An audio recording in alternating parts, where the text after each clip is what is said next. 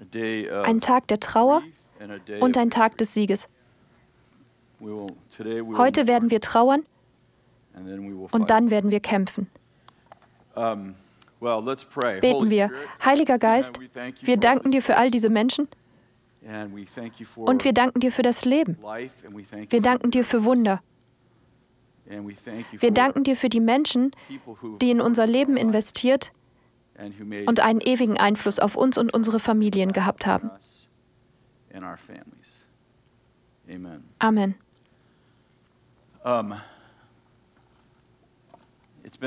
Es war eine intensive Woche für uns und unsere Familie, wie Sie sich vermutlich vorstellen können.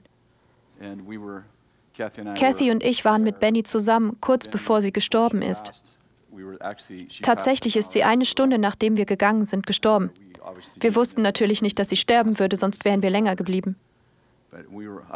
Ich war auch dabei, als Earl gestorben ist. Und es war interessant zu sehen, wie eine Familie in herausfordernden Zeiten zusammenhält. Es ist ein Privileg, ein Teil der Johnson-Familie zu sein. Kathy und ich sind seit 44 Jahren mit den Johnsons zusammen. Tatsächlich haben wir sechs Monate lang zusammengelebt, was irgendwie interessant war. Damals waren das unsere beiden Kinder und unsere Ratte. Und Bill hasst Ratten. Er hatte eine Bedingung. Ihr könnt die Ratte haben, aber ihr müsst sie in eurem Zimmer behalten. Wir alle lebten in einem Zimmer in einem sehr kleinen Haus und eines Tages ist uns die Ratte entwischt. Und wir suchten verzweifelt nach ihr. Bevor Bill nach Hause kam. Und tatsächlich haben wir sie erst gefunden, als sie durch das Wohnzimmer rannte. Das war der Beginn unserer Beziehung zu den Johnsons. Wir hatten die Gelegenheit, die Johnsons aus der ersten Reihe des realen Lebens zu beobachten.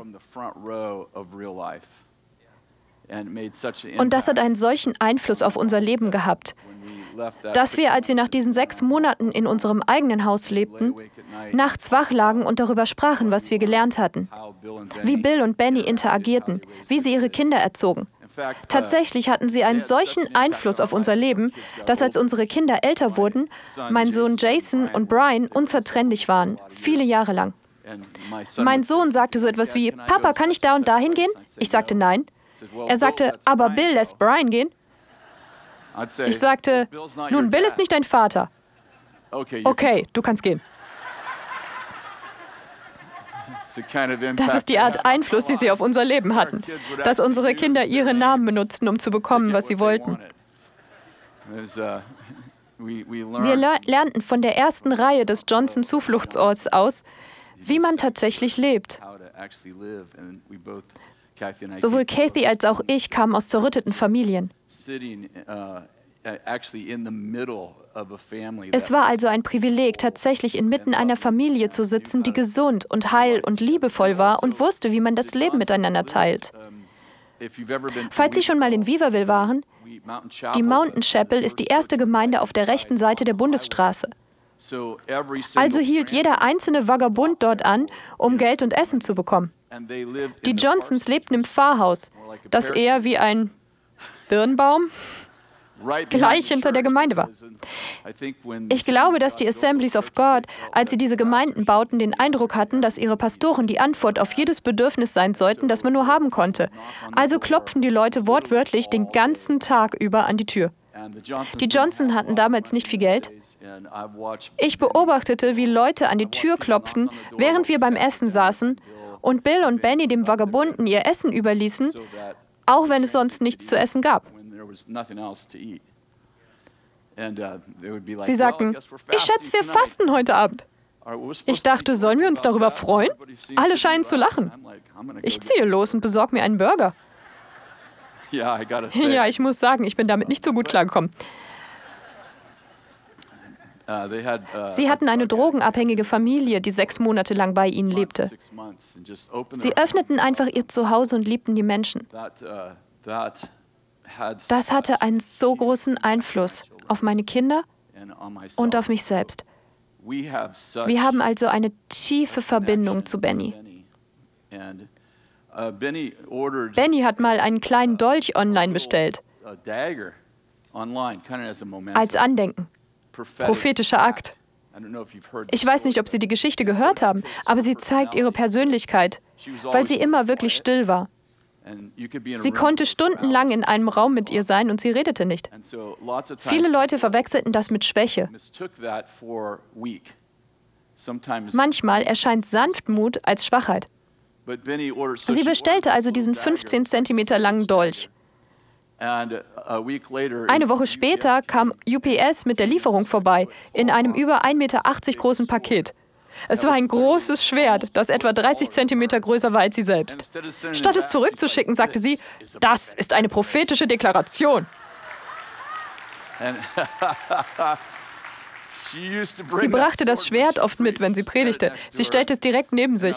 Und ich dachte, ja, das ist der Herr, der sagt, du hältst dich für einen kleinen Dolch, aber ich halte dich für ein riesiges Schwert. Und ich würde sagen, dass das Schwert eine prophetische Deklaration war für den Einfluss, den sie hatte. Nicht nur auf die Familie Vallotton, sondern auf die gesamte Bewegung. Sie war die grundlegende Gebetsleiterin unserer Bewegung. Sie hatte später einen viel öffentlicheren Dienst.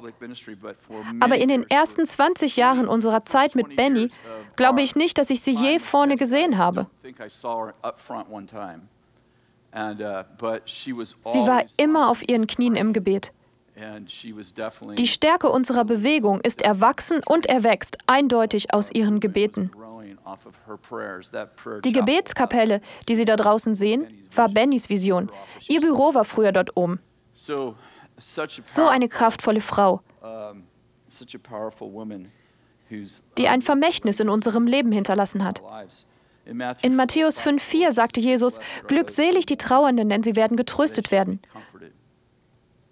Und ich denke, dass wir eine Kultur haben, ich meine nicht Bethels Kultur. Ich meine, dass wir in einer Welt leben, die nicht trauert.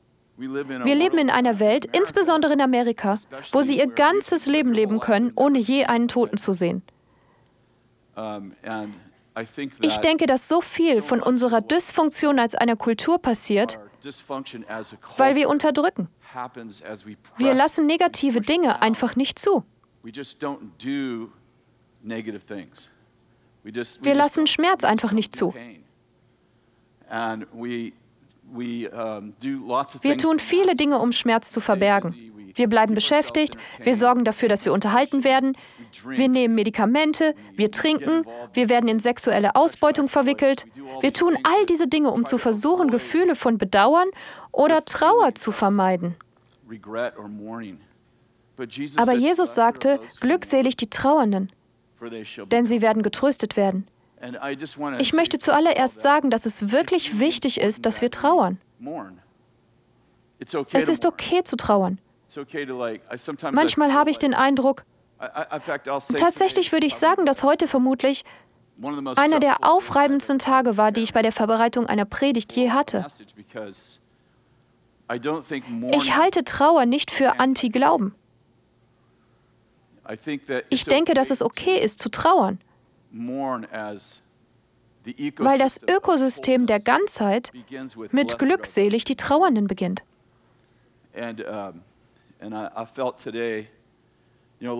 Letzte Woche war interessant, weil ich möchte dem Rest meiner Predigt nicht vorgreifen. Aber die Predigt der vergangenen Woche war, der Gerechte wird aus Glauben leben. Und dieser Predigt habe ich den Titel Im Glauben sterben gegeben. Und ich denke, die Herausforderung für mich ist, den Leib zu ermutigen, aber auch zu realisieren, dass es einen Zyklus gibt, den der Herr der Menschheit anerzogen hat, bei dem wir nicht betrübt sein sollen wie die übrigen, die keine Hoffnung haben. Aber wir dürfen uns nicht davor fürchten zu trauern, als ob Trauer Unglaube wäre.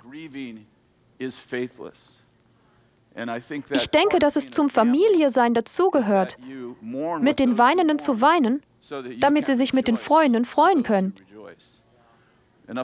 Ich habe heute den Eindruck gehabt, dass es nicht meine Pflicht ist, sie aufzumuntern, sondern sie näher heranzuziehen.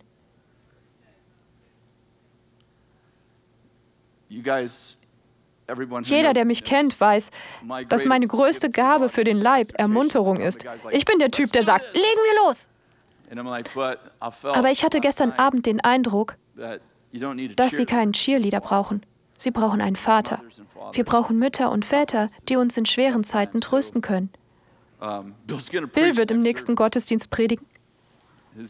Er ist unglaublich. Er wollte in allen vier Gottesdiensten predigen, aber seine Kinder haben es ihm ausgeredet. Ich kann mir nicht vorstellen, wie lange unsere Gottesdienste dauern würden, wenn Bill in allen vier predigen würde. Ich möchte Ihnen etwas vorlesen, das ich vor einer Weile schon mal vorgelesen habe. Uh, ich habe es heute Morgen nach dem Aufwachen wieder gelesen und hatte den Eindruck, dass ich es vorlesen soll. Was wir in unserem irdischen Anzug tun, ist für Gott von Bedeutung und hat ewige Konsequenzen. Unsere persönliche Ewigkeit beginnt mit unserer Geburt und der Entwicklungsverlauf unseres Für immer basiert auf den Entscheidungen, die wir auf der endlichen Seite unserer Existenz treffen. Anders ausgedrückt, obwohl das Endliche ultimativ dem Unendlichen weicht, wird unsere unendliche Zukunft geschmiedet, zementiert und bestimmt durch das Leben, das wir in den circa 70 Jahren unserer planetaren Expedition wählen. Die Wahrheit ist, dass die Ewigkeit für jeden von uns durch das, was wir auf der endlichen Seite unserer Existenz entscheiden, für die nächsten Milliarden Jahre besiegelt und festgelegt ist. Daher ist es von größter Bedeutung, dass wir in einer Weise leben, leiten und lieben, dass es unser eigenes Leben und das derjenigen, die wir beeinflussen, prägt, solange wir es noch können. Jesus hat es am besten ausgedrückt. Wir müssen die Werke dessen wirken, der mich gesandt hat, solange es Tag ist. Es kommt die Nacht, da niemand wirken kann. In der Ewigkeit gibt es keine Nachtschicht, keine Möglichkeit, ein Leben in Ordnung zu bringen, Buße zu tun oder es noch einmal zu versuchen. Haben wir erst den unendlichen Vorhang durchdrungen, ist der von uns gewählte Weg absolut. Rückgaben sind nicht erlaubt.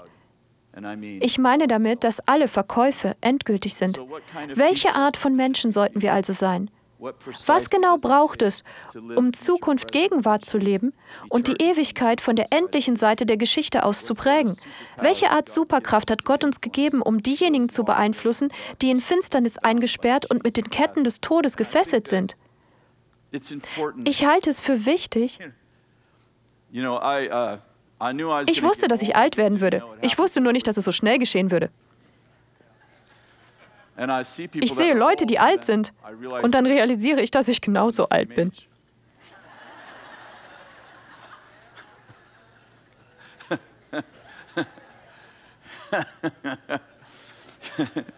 Oder sogar älter. Ich denke, wow, die Person ist alt. Wie alt bist du?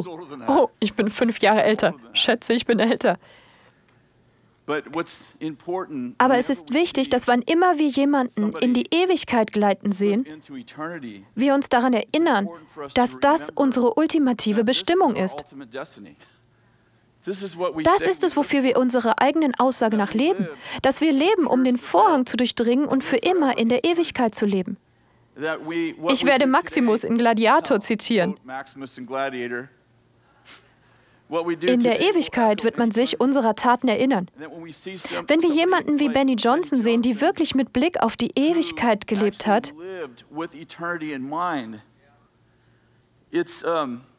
dann ist es schmerzhaft, sie zu verlieren.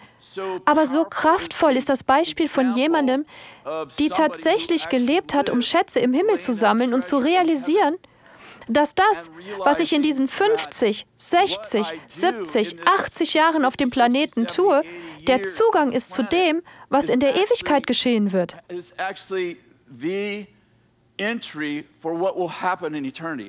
Ich weiß nicht, wie es Ihnen geht, aber das haut mich irgendwie um, weil meine Ewigkeit an dem Tag begonnen hat, an dem ich geboren wurde. Aber die Jahre auf dieser Seite des Vorhangs bestimmen die Milliarden von Jahren auf der anderen Seite des Vorhangs. Und es ist wunderschön und wunderbar, jemanden zu sehen und zu erleben, der für die andere Seite des Vorhangs lebte und oft auch auf diese Seite des Vorhangs geschlüpft ist, falls Sie Benny kannten, und zurückkam und uns erzählt hat, wie es war. Es ist eine nüchterne Erinnerung daran, dass wir, die immer noch in diesem Raum sind, auf dieser Seite des Vorhangs leben und die Gelegenheit haben, unsere Ewigkeit zu besiegeln. Nicht nur durch unsere Errettung, sondern auch durch den Lohn, den wir haben werden, wenn wir von dieser Seite auf die andere wechseln. So wie der Same, der in die Erde fällt und stirbt und viel Frucht bringt. Ich habe Ihnen erzählt, dass Kathy und ich die Gelegenheit hatten, im Raum zu sein, kurz bevor Benny starb. Sie lag auf einem großen Doppelbett mit Bill und Leah. Mehrere verschiedene Familienmitglieder wechselten sich mit dem Platz auf dem Bett ab. Der Raum war voller Kinder, Enkelkinder und Urenkel.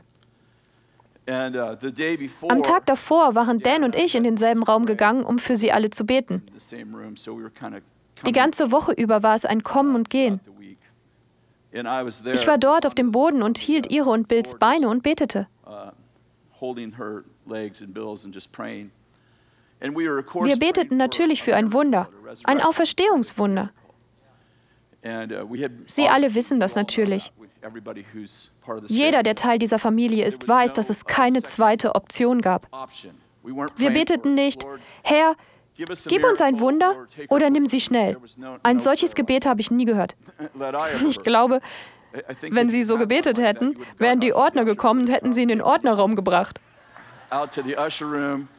wo wir sie mit der Bethel-Doktrin indoktriniert hätten, dass es keine zweite Option gibt. Ich, ich scherze nur teilweise. Wie auch immer. Während ich für sie betete, hatte ich eine tiefe, intensive Vision. Und ich sah diese, so wie Sie vermutlich, es ist irgendwie prototypisch. Aber ich sah, wie sich diese gewaltigen Himmelstore öffneten. Und als sie das taten, flutete diese wunderschöne Musik aus dem Himmel, schätze ich.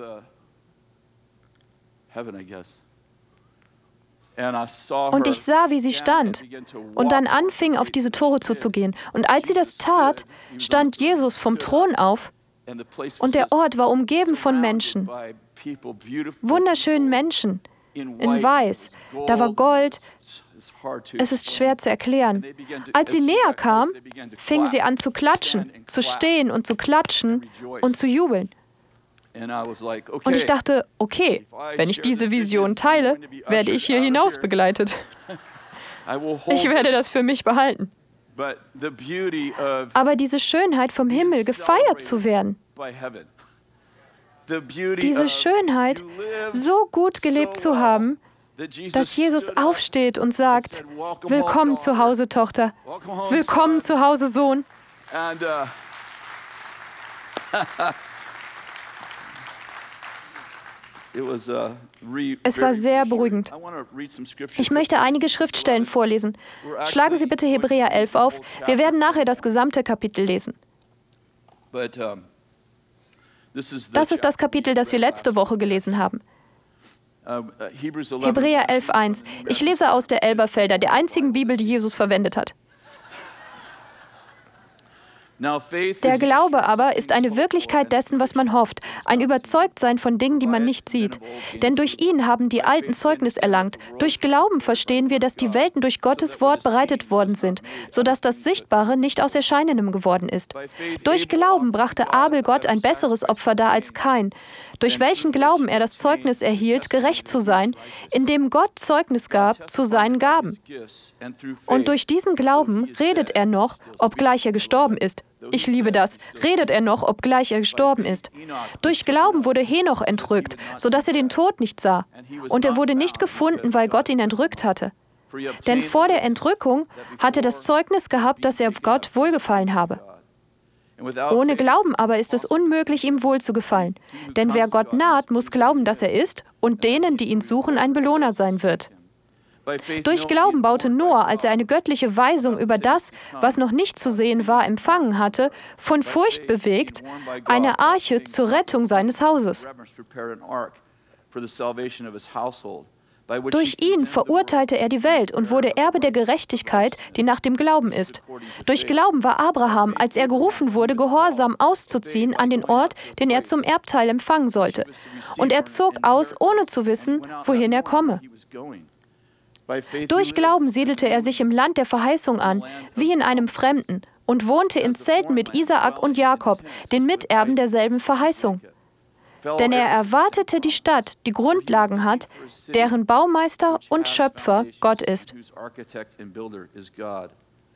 Durch Glauben empfing er auch mit Sarah, obwohl sie unfruchtbar war, Kraft, Nachkommenschaft zu zeugen, und zwar über die geeignete Zeit des Alters hinaus, weil er den für treu erachtete, der die Verheißung gegeben hatte. Deshalb sind auch von einem, und zwar Gestorbenen, so viele geboren worden wie die Sterne des Himmels an Menge und wie der Sand am Ufer des Meeres, der unzählbar ist. Diese alle sind im Glauben gestorben und haben die Verheißung nicht erlangt, sondern sahen sie von fern und begrüßten sie und bekannten, dass sie Fremde und ohne Bürgerrecht auf der Erde seien.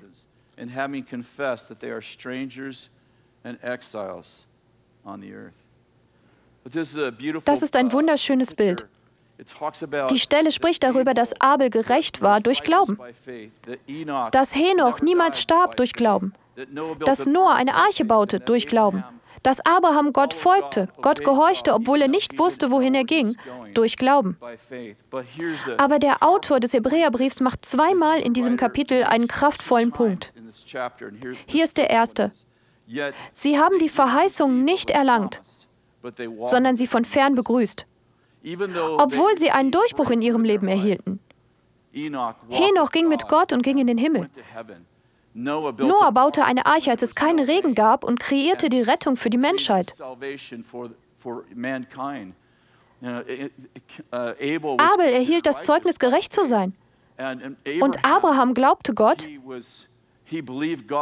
und hatte ein Kind, Isaak. Von all den Menschen, die in diesen ersten Versen erwähnt wurden, heißt es, dass sie große Siege in Gott errungen hatten. Sie alle hatten ein übernatürliches Erlebnis, von gerecht zu werden, eine Arche zu bauen, bis hin ein Kind zu bekommen, als Sarah die Wechseljahre hinter sich hatte. All diese Menschen hatten große Erfolge in Gott. Und doch ist die Wahrheit, dass sie die Erfüllung von allem, was Gott ihnen verheißen hatte, auf dieser Seite des Vorhangs nicht gesehen haben. Es ist kraftvoll, sich daran zu erinnern, dass sie sie von fern begrüßt, aber nicht empfangen haben, bis sie auf der anderen Seite angelangt sind.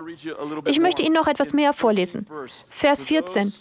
Denn die, die solches sagen, zeigen deutlich, dass sie ein Vaterland suchen. Und wenn sie an jenes gedacht hätten, von dem sie ausgezogen waren, so hätten sie Zeit gehabt, zurückzukehren. Jetzt aber trachten sie nach einem besseren. Das ist nach einem himmlischen. Darf ich das noch einmal lesen? Jetzt aber trachten sie nach einem besseren. Das ist nach einem himmlischen. Darum schämt sich Gott ihrer nicht, ihr Gott genannt zu werden. Denn er hat ihnen eine Stadt bereitet.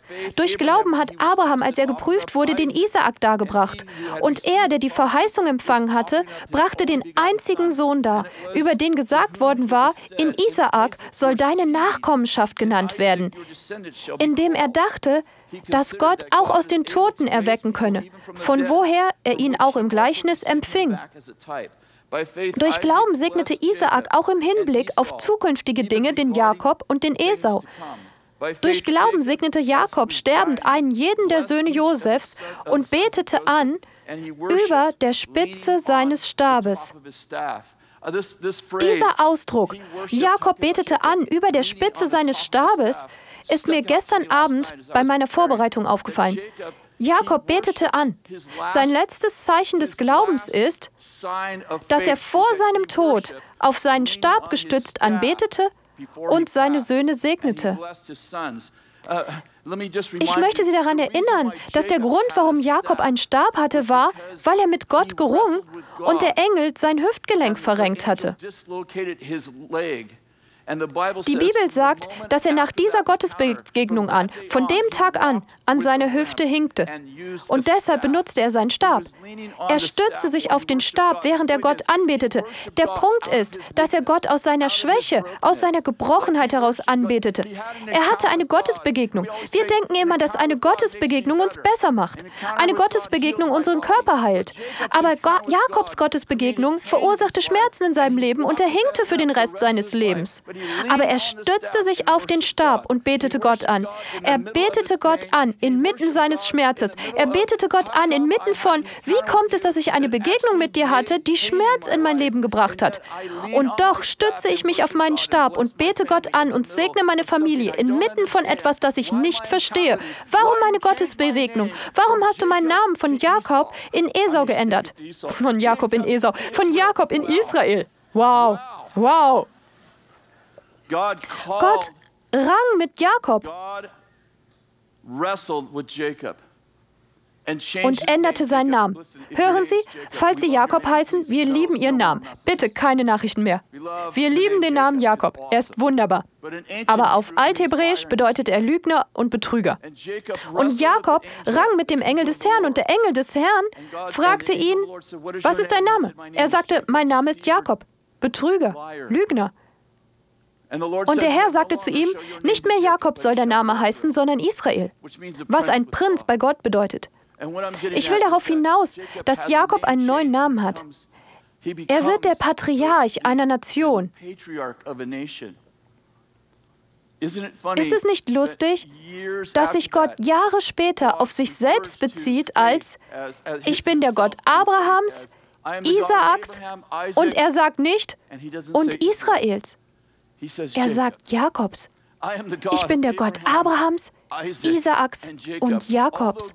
Obwohl Gott seinen Namen in Israel geändert hat, bezieht er sich immer noch auf ihn als ein Mann des Glaubens, der zerbrochene Stellen in seinem Leben hatte. Ich liebe einfach die Tatsache, dass Gott seinen Namen geändert hat, aber sagte, ich werde mich nach wie vor auf dich nicht als gebrochen beziehen, aber ich liebe dich in deiner Gebrochenheit. Ich schäme mich nicht, dein Gott genannt zu werden, als du Jakob warst. Und ich möchte Ihnen sagen, dass Sie, wenn Sie nur ein wenig sind wie ich, ich bin definitiv mein schlimmster Feind. Und diese Zeitphase ist intensiv gewesen und ich bin mir vermutlich selbst mein allerschlimmster Feind gewesen. Und doch habe ich den Eindruck, dass der Herr sagt, das ist eine Metapher, ich liebe Jakob. Ich liebe nicht nur Israel. Ich liebe Jakob. Ich liebe dich in deiner Gebrochenheit. Ich bin stolz darauf, der Gott Jakobs genannt zu werden, nicht nur der Gott Israels.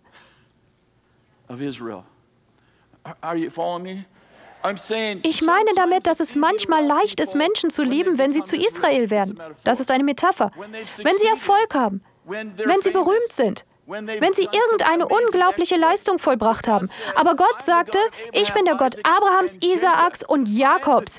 Ich bin der Gott der Person, die erst noch Erfolg haben muss. Ich bin der Gott der Person, die die Menschen als Lügner und Betrüger ansehen. Ich schäme mich nicht, der Gott eurer Gebrochenheit genannt zu werden. Und Jakob stützte sich auf seinen Stab, auf seine Gebrochenheit und betete Gott an und sagte, und ich, Jakob, schäme mich nicht, dich mein Gott zu nennen, auch wenn ich das nicht verstehe. Ich verstehe nicht, womit ich gelebt habe, seit ich dir begegnet bin. Du hast meinen Namen geändert, aber du hast mir auch das Bein gebrochen.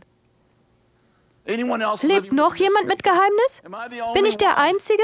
Der sagen muss, ich liebe Gott. Leute sagen, wenn du Gott liebst und einen großen Gott hast, was ist dann das?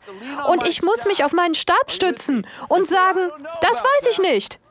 Aber ich bete immer noch an.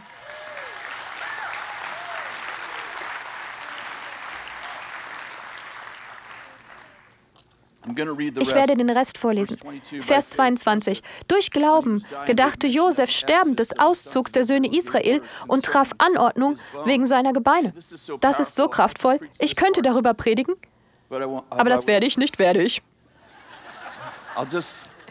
Ich werde nur erwähnen, dass als Josef starb,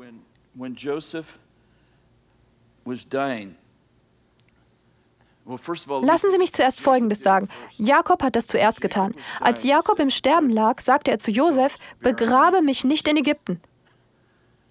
Begrabe mich nicht in Ägypten. Und er ließ Josef versprechen, dass er in Israel, dem gelobten Land, begraben werden würde. Josef musste hingehen und die Erlaubnis des Pharaos einholen. Er sagte zu Pharao, ich habe meinem Vater vor seinem Tod versprochen, dass ich ihn in Kanaan begraben werde. Bitte gib mir die Erlaubnis. Ich liebe diesen Teil. Pharao sagte, du kannst ihn dort begraben, aber wir gehen alle mit dir. Und alle führenden Männer Ägyptens ging mit Josef, um Jakob, Israel, in Kanaan zu begraben. Es ist interessant, dass es heißt, als Jesus von den Toten auferstand, viele der entschlafenen Heiligen wurden auferweckt. Und ich glaube, dass Jakob vorausschaute und sagte, ich werde bei der Auferstehung dabei sein, du beerdigst mich nicht hier. Er schaute voraus. Anders ausgedrückt, obwohl er im Sterben lag, schaute er voraus und realisierte, ich werde wieder leben. Und du beerdigst mich nicht hier, denn ich werde mit diesem Mann auferweckt werden. Und hier steht, dass Josef dasselbe getan hat. Josef sagte, begrabt mich nicht hier, bringt mich nach Kanaan. Dort werde ich begraben werden. Menschen, die für die Ewigkeit leben, treffen tatsächlich Vorkehrungen für ihre Auferstehung. Das ist einfach ein gutes Wort. Ich habe recht damit. Ich befinde mich in einer kleinen Krise. Durch Glauben wurde Mose nach seiner Geburt drei Monate von seinen Eltern verborgen, weil sie sahen, dass das Kind schön war. Und sie fürchteten das Gebot des Königs nicht. Durch Glauben weigerte sich Mose, als er groß geworden war, ein Sohn der Tochter Pharaos zu heißen und zog es vor, lieber zusammen mit dem Volk Gottes geplagt zu werden, als den zeitlichen Genuss der Sünde zu haben, indem er die Schmach des Christus für größeren Reichtum hielt als die Schätze Ägyptens, denn er schaute auf die Belohnung. Ich möchte darauf hinweisen, dass es heißt, dass Mose die Schmach des Christus berücksichtigt hat. Ich möchte Sie daran erinnern, dass bis zur Geburt Christi noch tausend Jahre vergehen würden. Aber Mose wollte nicht Sohn der Tochter Pharaos heißen, weil er Christus sah, tausend Jahre bevor Christus tatsächlich auf den Planeten kam. Das ist ziemlich cool. Guter Punkt, Chris. Durch Glauben verließ er Ägypten. Nein, das ist okay. Ich habe heute meine Ermutigung mitgebracht. Ich habe meine Frau früh aufgeweckt und gesagt, bete, jetzt. Durch Glauben verließ er Ägypten und fürchtete die Wut des Königs nicht, denn er hielt standhaft aus, als sehe er den Unsichtbaren. Durch Glauben hatte das Passa gefeiert und die Bestreichung mit Blut ausgeführt, damit der Verderber der Erstgeburt sie nicht antastete. Durch Glauben gingen sie durch das Rote Meer wie über trockenes Land, während die Ägypter, als sie es versuchten, verschlungen wurden. Es ist irgendwie, als wären die Ägypter nicht wegen des Wassers ertrunken. Sie ertranken, weil sie keinen Glauben hatten. Oh ja, das ist ein guter Punkt. Durch Glauben fielen die Mauern Jerichos, nachdem sie sieben Tage umzogen worden waren. Durch Glauben kam Rahab die Hure nicht mit den Ungehorsamen um, da sie die Kundschafter in Frieden aufgenommen aufgenommen hatte. Und was soll ich noch sagen? Denn die Zeit würde mir fehlen, wenn ich erzählen wollte von Gideon, Barak, Simson, Jephthah, David und Samuel und den Propheten, die durch Glauben Königreiche bezwangen, Gerechtigkeit wirkten, Verheißungen erlangten, der Löwen Rachen verstopften, des Feuers Kraft auslöschten, des Schwertes Schärfe entgingen, aus der Schwachheit Kraft gewannen, im Kampf stark wurden, der fremden Heere zurücktrieben. Frauen erhielten ihre Toten durch Auferstehung wieder. Andere aber wurden gefoltert, da sie die Befreiung nicht annahmen, um eine bessere Auferstehung zu erlangen. Andere aber wurden durch Verhöhnung und Geißelung versucht, dazu durch Fesseln und Gefängnis. Sie wurden gesteinigt, zersägt, starben den Tod durch das Schwert, gingen umher, in Schafpelzen, in Ziegenfällen, mangelleidend, bedrängt, geplagt. Sie, deren die Welt nicht wert war, irrten umher in Wüsten und Gebirgen und Höhlen und den Klüften der Erde. Hier sind die letzten zwei Verse des kraftvollsten Glaubenskapitels der gesamten Bibel. Und diese alle, die durch den Glauben ein Zeugnis erhielten, haben die Verheißung nicht erlangt, da Gott für uns etwas Besseres vorgesehen hat, damit sie nicht ohne uns vollendet werden. Es ist irgendwie ironisch, dass dieses Kapitel und diese Verse der letzte Punkt waren, den ich letzte Woche machen wollte, als ich sagte, der Gerechte wird aus Glauben leben. Ich hatte vor, Hebräer 11 zu lesen und darüber zu sprechen, dass all diese Personen Verheißungen erhalten hatten, die sie nicht erlangt haben. Das war die letzte Sache, die ich lehren wollte. Aber in allen vier Gottesdiensten ist mir die Zeit ausgegangen. In allen vier Gottesdiensten ist mir die Zeit ausgegangen und ich habe den letzten Punkt meiner Predigt nicht gepredigt. nämlich dass Menschen Verheißungen auf dieser Seite des Vorhangs erhalten haben, die nicht erfüllt wurden, bis sie auf der anderen Seite des Vorhangs angekommen sind. Josef, Mose, Josua, Rahab, Gideon, Simson, David, Barak, Samuel und die Propheten. Sie alle hatten Verheißungen von Gott.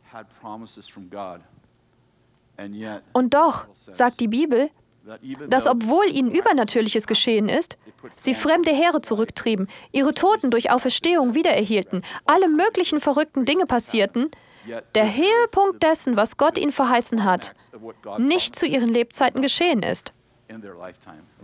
Lassen Sie mich Ihnen den letzten Teil vorlesen.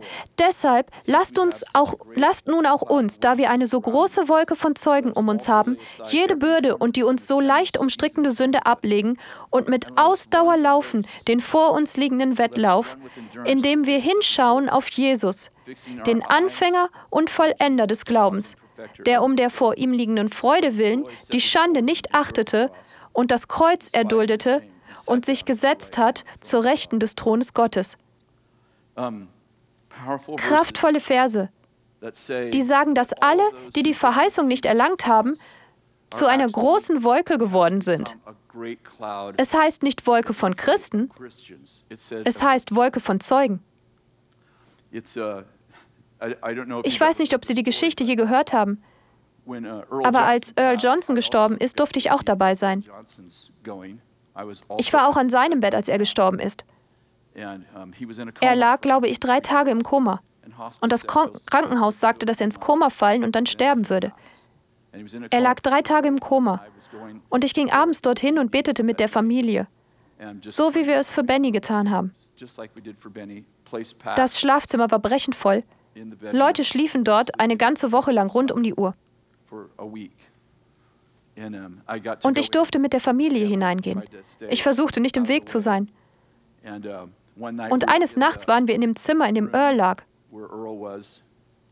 Es war sein dritter Tag im Koma. Ich kam spät in der Nacht dort an. Ich stand einfach nur da.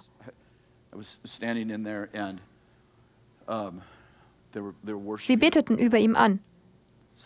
Manchmal gab es eine Gitarre, manchmal war es nur auf CD.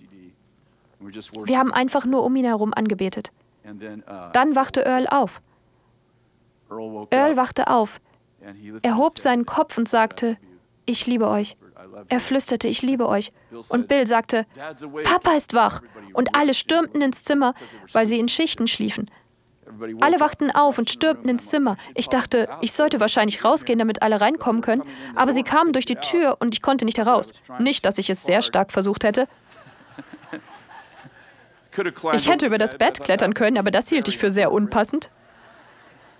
Also öffnete ich die Schranktür und drängte mich nach hinten in die Kleider. Von da aus sah ich zu, als Bill sagte, Papa, würdest du bitte jedes deiner Kinder segnen? Und mit dem Jüngsten angefangen, stiegen sie aufs Bett. Und Earl, er hatte offensichtlich sehr wenig Energie, flüsterte, ich segne dich zu jedem von ihnen. Sie wussten nicht, wie lange er durchhalten würde, also wechselten sie sich einfach ab. Der eine ging runter und der nächste stieg hinauf und legte sich neben ihn und Earl segnete ihn. Der nächste und der nächste und der nächste. Bill war der letzte. Bill stieg aufs Bett und Earl legte ihm seine Hand auf und segnete ihn. Und ich bin im Schrank und denke, oh, so sollte es sein. So sieht es aus, wenn man Teil einer echten Familie ist. Uh, Und dann, als Bill aufstand, sah er zu mir herüber. Ich dachte, ich bin Kleidung. Ich hänge hier nur so rum. Und Bill sah zu mir herüber und sagte, Papa, Chris ist hier. Und Earl winkte mich heran. Also legte ich mich aufs Bett. Er legte mir seine Hand auf, sah mich an und sagte, ich habe dich immer geliebt. Und dann fiel er ins Koma. Ich glaube, er ist in dieser Nacht oder am nächsten Morgen gestorben.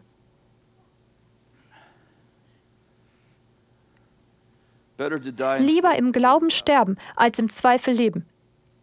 Lieber unser Leben damit verbringen, für Gott zu leben und uns auf unseren Stab des Geheimnisses zu stützen, als alle Antworten zu haben, und die Gelegenheit für die Ewigkeit zu verpassen. Lieber auf meinen Stab gestützt anbeten, als in meiner Gehhilfe bitter werden.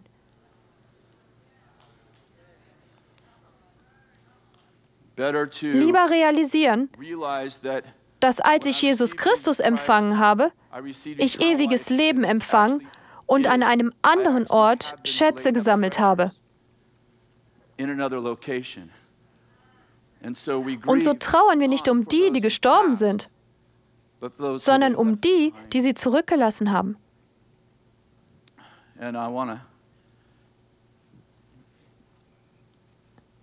Ich komme gleich zum Schluss.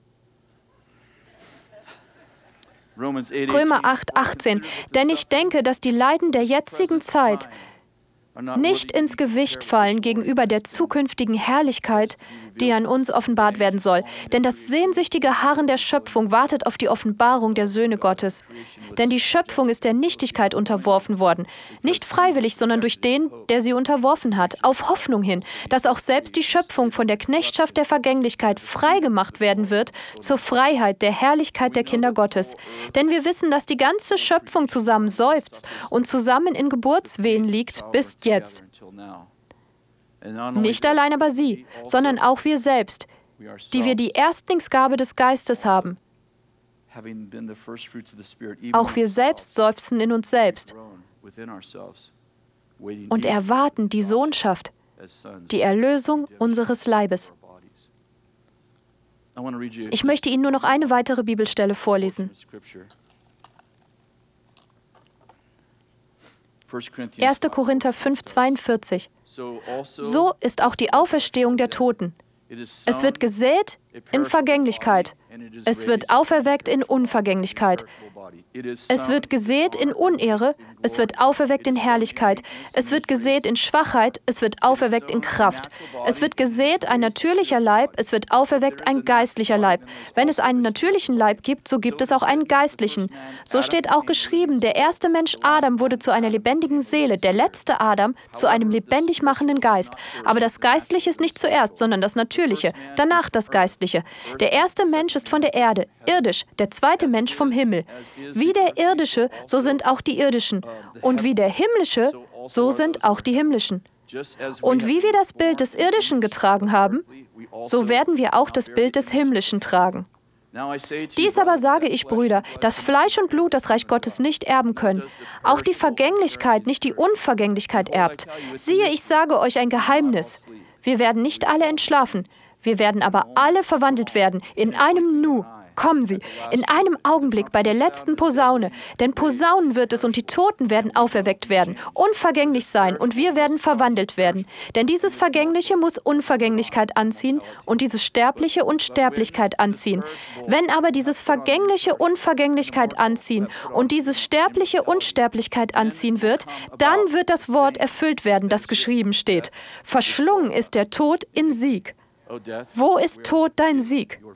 Wo ist Tod dein Stachel? Der Stachel des Todes aber ist die Sünde, die Kraft der Sünde aber das Gesetz. Gott aber sei Dank, der uns den Sieg gibt durch unseren Herrn Jesus Christus.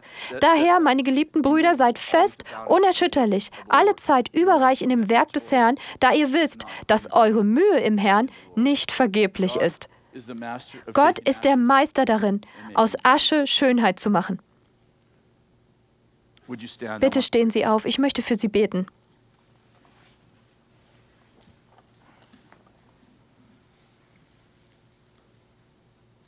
In Christus ist der Tod keine Niederlage, sondern die Beförderung zu unserer ewigen Belohnung und ultimativen Bestimmung. Bitte legen Sie Ihre Hände auf Ihr Herz. So gut wie alle in diesem Raum sind Teil von Bennys Vermächtnis. Einige von Ihnen sind Benny nie begegnet. Und Sie wissen es vielleicht nicht, aber Sie sind wahrscheinlich hier aufgrund Ihrer Gebete, aufgrund der Gebete der Gebetskrieger und Fürbitter, die sie herangezogen hat. Ich liebe Ihr Buch, Der glückliche Fürbitter. Es war so gut, Beter zu haben, die nicht aussahen, als hätten sie Verstopfung. Das hätte ich nicht sagen sollen. Es war so gut, Beter zu haben, die tatsächlich glücklich waren, die Glauben hatten und tatsächlich aussahen, als wären sie Gott begegnet. Und so, Herr, danken wir dir für jede einzelne Person in diesem Raum. Du hast gesagt, glückselig die Trauernden. Und ich möchte Ihnen als Gemeinde sagen, dass Sie die Erlaubnis haben zu trauern. Wir werden trauern und dann werden wir kämpfen.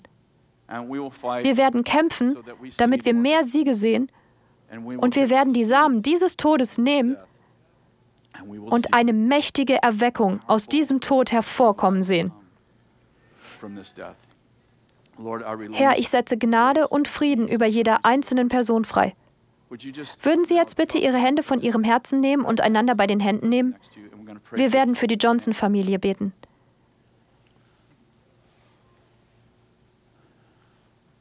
Danke, Herr. Herr, wir beten gerade jetzt für Bill, für Leah, Brian, Gabe, Eric, Candice, Jen. Herr, wir beten für alle Enkel und Urenkel. Wir beten für diese trauernde Familie. Und Herr, wir beten gerade jetzt für eine Abschirmung über ihn.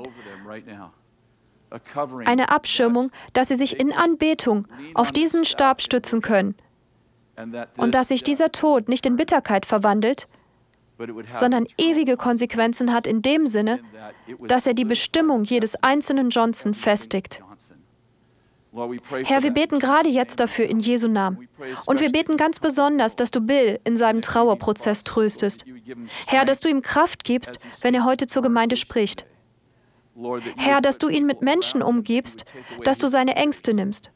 Herr, dass du jede Angst vor Einsamkeit oder jede Angst vor Unsicherheit, die er vielleicht empfindet, wegnimmst. Und Herr, wir setzen über ihm die Sicherheit des Himmels frei. Herr, wir beten dafür, dass Freunde und geliebte Menschen diese Lücke ausfüllen und dass dies eine Lebensphase sein wird, in der er, während er trauert, in großen Trost kommt. Wir beten, dass du die heilst, die zerbrochenen Herzens sind und die Situation erlöst. Wir danken dir so sehr für unseren geistlichen Vater. Und wir danken dir so sehr für unsere geistliche Mutter, die vom Himmel aus zusieht. Danke, Herr. Amen.